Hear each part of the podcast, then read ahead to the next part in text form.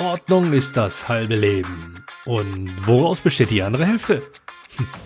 Verhandlungen verlaufen oft gleich. Sie haben ein gleiches Muster und benötigen einen klaren roten Faden. Ist das wirklich so? Ob du wirklich mit einem Backe-Backe-Kuchen-Mindset in deiner Verhandlung bestehen kannst, werde ich mir in dieser Episode mal ein bisschen genauer anschauen.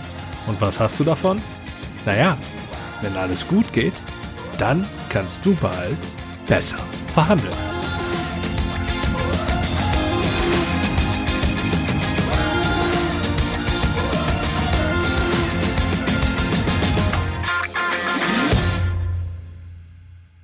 Hi, ich bin Andi Schrader und wenn dies deine erste Episode meines Podcasts ist, dann habe ich einen ganz entscheidenden Tipp für dich. Setz mindestens eine Sache um, die du hier bei mir hörst, und du wirst mit Sicherheit besser verhandeln. Meine Verhandlungen laufen nicht so wie geplant. Was mir fehlt, ist eine Struktur. So ungefähr lautete einer der Sätze, den, nennen wir ihn Mark, mir im Rahmen seiner Problemdefinition entgegengebrachte. Mark hat einen juristischen Hintergrund und hat sich ein kleines, spannendes Dienstleistungsunternehmen aufgebaut. Die meisten Verhandlungen für der selbst. Ich kam rein, wir begrüßten uns und sprachen ein wenig über die Spiele vom Wochenende. Zu Beginn unserer Geschäftsbeziehung waren wir mal gemeinsam beim Eishockey. Seitdem ist das fast bei jedem Treffen unser Smalltalk-Thema Nummer eins. Danach wird's schon chaotisch. Mal greife ich einen Punkt aus dem Smalltalk auf, durch den ich dann auf unser Thema lenken kann.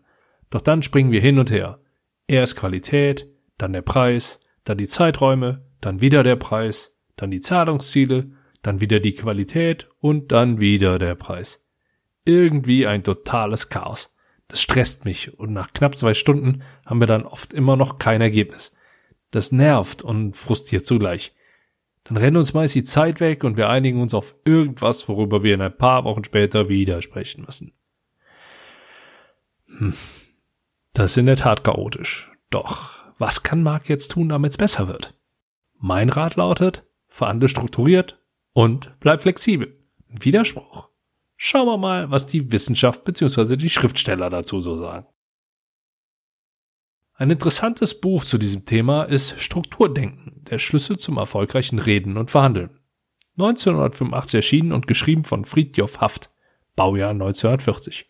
Jo, altes Buch von einem noch älteren Autor, der sicherlich nicht die Erkenntnisse der modernen Kommunikations- und Verhandlungslehre berücksichtigt hat. Wie auch.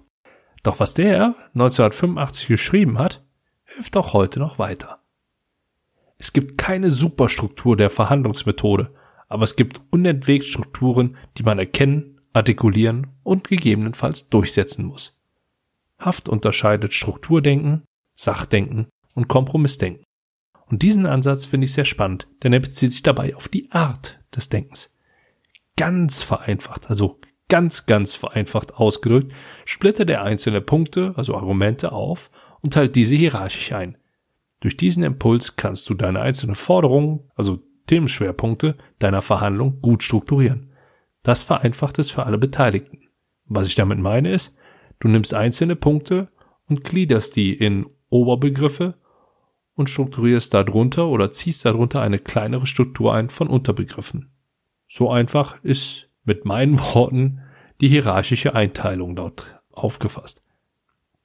Ich werde jetzt hier nicht das ganze Buch besprechen, keine Panik. Das mache ich vielleicht ein anderes Mal. Doch ein weiteres Zitat möchte ich gern noch vorheben. Kein Konflikt ist wirklich neu. Das Leben ist eine ewige Wiederkehr desgleichen. Andererseits ist jeder Konflikt einmalig. Er ist so noch nicht vorgekommen und wird auch so nicht nochmal vorkommen. Das kann man einfach mal wirken lassen. Ein weiteres Buch, was ich an der Stelle sehr, sehr passend finde, ist Never Split the Difference. Kompromisslos verhandeln von Chris Voss. Chris Voss ist der wohl bekannteste nicht-akademische Verhandlungsexperte, der den eindrucksvollsten FBI-Track Record vorweisen kann. Und es liegt auf der Hand, dass er und seine favorisierte Vorgehensweise strukturiert ist. Ein Teil seiner Struktur setzte Mark bereits unbewusst vor unserer Zusammenarbeit ein. Er baute ein Vertrauensverhältnis auf, indem er sich auf Smalltalk einließ und Gemeinsamkeiten aufgriff. Dieses Vertrauensverhältnis reduziert die Feindseligkeit und die Wahrscheinlichkeit, dass deine Verhandlungen gecrashed werden, sinkt. Nun, Jetzt wird's wahrscheinlich dein Hörerlebnis deutlich verschlechtern, wenn ich jedem einzelnen Punkt hier mit Quellenangabe versehen würde und hieraus eine wissenschaftliche Arbeit machen würde. Keine Angst. Du weißt, das ist nicht mein Stil. Dennoch halte ich es für wichtig, zumindest einzelne Quellen und Bücher mal einfließen zu lassen. Und außerdem mache ich das ja nicht ganz uneigennützig, denn wenn dich die Bücher interessieren, dann findest du hier in diesem Kanal auch Besprechungen. Chris Voss, Never Split the Difference, ebenso wie 3D Negotiation von Lex und Sabinius. Letzteres bietet ebenfalls ein Letzteres bietet ebenfalls ein paar wichtige Aussagen und auch eine, die ich zu dem Thema Struktur in Verhandlungen noch später liefern werde. Die Tatsache, dass ich von 2004 bis Anfang 2011 als Soldat gedient habe, lässt vieles schließen, dass ich ein sehr strukturierter Mensch bin. Die verschiedenen internationalen Erfahrungen haben mir ebenfalls aufgezeigt, dass ich im Vergleich zu anderen Menschen anderer Nationalitäten tatsächlich strukturierter agiere. Diesen Bestätigungsfehler, oder ist dir Confirmation Bias lieber, werde ich mal so stehen lassen. Fühlt sich für mich gerade richtig an. Und wo wir gerade bei Gefühlen sind, weißt du, was mir ein Gefühl der Sicherheit vermittelt? Ja. Und ansatzweise vollständig auf die Frage zu antworten dürfen Alternativen und Informationen als Antwort nicht fehlen. Doch lasse ich die mal groß außen vor, denn die haben wenig Einfluss auf die Struktur. Was mir Sicherheit in Verhandlung vermittelt, ist eine Agenda. Ob das jetzt ein Werkzeug, ein Tool, eine Taktik oder martialisch ausgedrückt sogar eine Waffe sein soll, kannst du für dich selbst entscheiden. Fakt ist, mit deiner Agenda sorgst du bereits während deiner Vorbereitung dafür, dass die Verhandlungen einen roten Faden erhalten.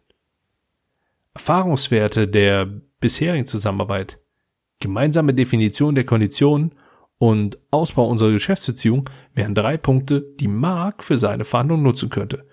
Diese Punkte sind universell und erfüllen das, was sie in meinen Augen auch sollen. Konkret unkonkret sein. Wieso? weil du dir so Flexibilität verschaffst, dennoch klar die Themen vorgibst. Wenn du dazu noch mehr hören magst, dann findest du in der ersten Staffel die Episode Agenda, die dir weitere wertvolle Impulse liefert. Hier und heute reicht es zu wissen, dass dir eine Agenda dabei hilft, deiner Verhandlung einen roten Faden zu verleihen. Gut, dann kann ja jetzt nichts mehr schiefgehen, sagt Mark, nachdem wir das kurz besprochen hatten. Ähm, ja, nein, äh, beziehungsweise doch. Und da kommen wir dann auch schon an den nächsten spannenden Punkt. Eine Verhandlung von vorne bis hinten durchzuplanen, also zu choreografieren, ist Quatsch. Auch wenn es zum einen häufig so gefordert wird und demnach auch gerne so verkauft wird. Ja, ja, die Krux mit der Nachfrage und dem Angebot. Wieso ich das allerdings so sehe, könnte meine Definition etwas verdeutlichen. Ein Drehbuch oder neudeutsch ein Playbook gibt Schritt für Schritt vor, was wann passiert. Wenig Flexibilität, wenig bis kaum Spielraum für Neues. Eine Verhandlung funktioniert in meinen Augen anders. Sie ist kein abgekartetes Spiel, denn darauf könnten die meisten Menschen verzichten. Eine Verhandlung, oder besser, jede Verhandlung ist individuell. Das hatten wir eben schon mal gehört an anderer Stelle. Allein daraus kann jeder halbwegs klar denkende Mensch ableiten, dass ein Drehbuch keine wirkliche Hilfe darstellt. Was jedoch durchaus sinnvoll ist, ist ein Plan, in meiner Marketingsprache ein Matchplan. Das ist doch das Gleiche. Au contraire, mein Freund. Ein Matchplan beinhaltet, wie ein Playbook, ebenfalls strategische und taktische Elemente, allerdings bildet ein Matchplan den Rahmen und lässt ausreichend Freiräume, die zum Beispiel zur Wertschöpfung genutzt werden. Create Value, vergrößere den Nutzen und den Mehrwert, gemeinsam mit den Menschen, mit denen du verhandelst. Das ist die Idee dahinter. Eine Verhandlung ist weder ein Theaterstück noch ein Backrezept. Eine Verhandlung ist eher ein Meisterschaftsspiel, wie wir es von vielen verschiedenen Sportarten kennen. Die Spiele folgen den gleichen Regeln, ähnlichen standardisierten Abläufen und dennoch verlaufen alle individuell. Über Erfolg und Misserfolg entscheidet die Umsetzung des Matchplans. So. Mark hilft das in seiner Situation weiter, denn er beginnt zu verstehen, dass eine Verhandlung zwar einen gewissen Rahmen hat, beziehungsweise haben sollte, er sich jedoch von seinem Streben nach einer festen Struktur trennen darf. Er hat das auch überraschend schnell geschafft, was mich natürlich sehr freut. Und allein der Einsatz der Agenda hat sich für ihn jetzt schon bezahlt gemacht. Und ganz Columbo-like, die Älteren werden sich erinnern, fällt mir da gerade quasi noch beim Rausgehen eine Sache ein.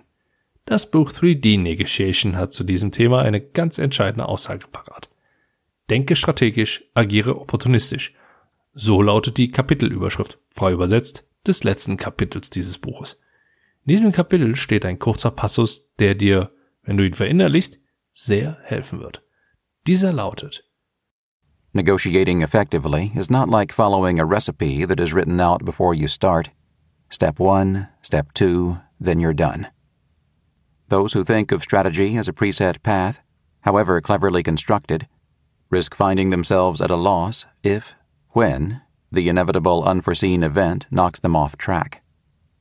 Indeed, as our colleague Roger Fisher has observed, a robust negotiating strategy is more like a map with a provisional route sketched from here to there than it is like a set path.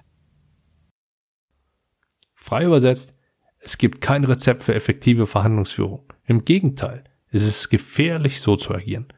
Dazu kommt noch eine Feststellung, die Roger Fisher zugeschrieben wird.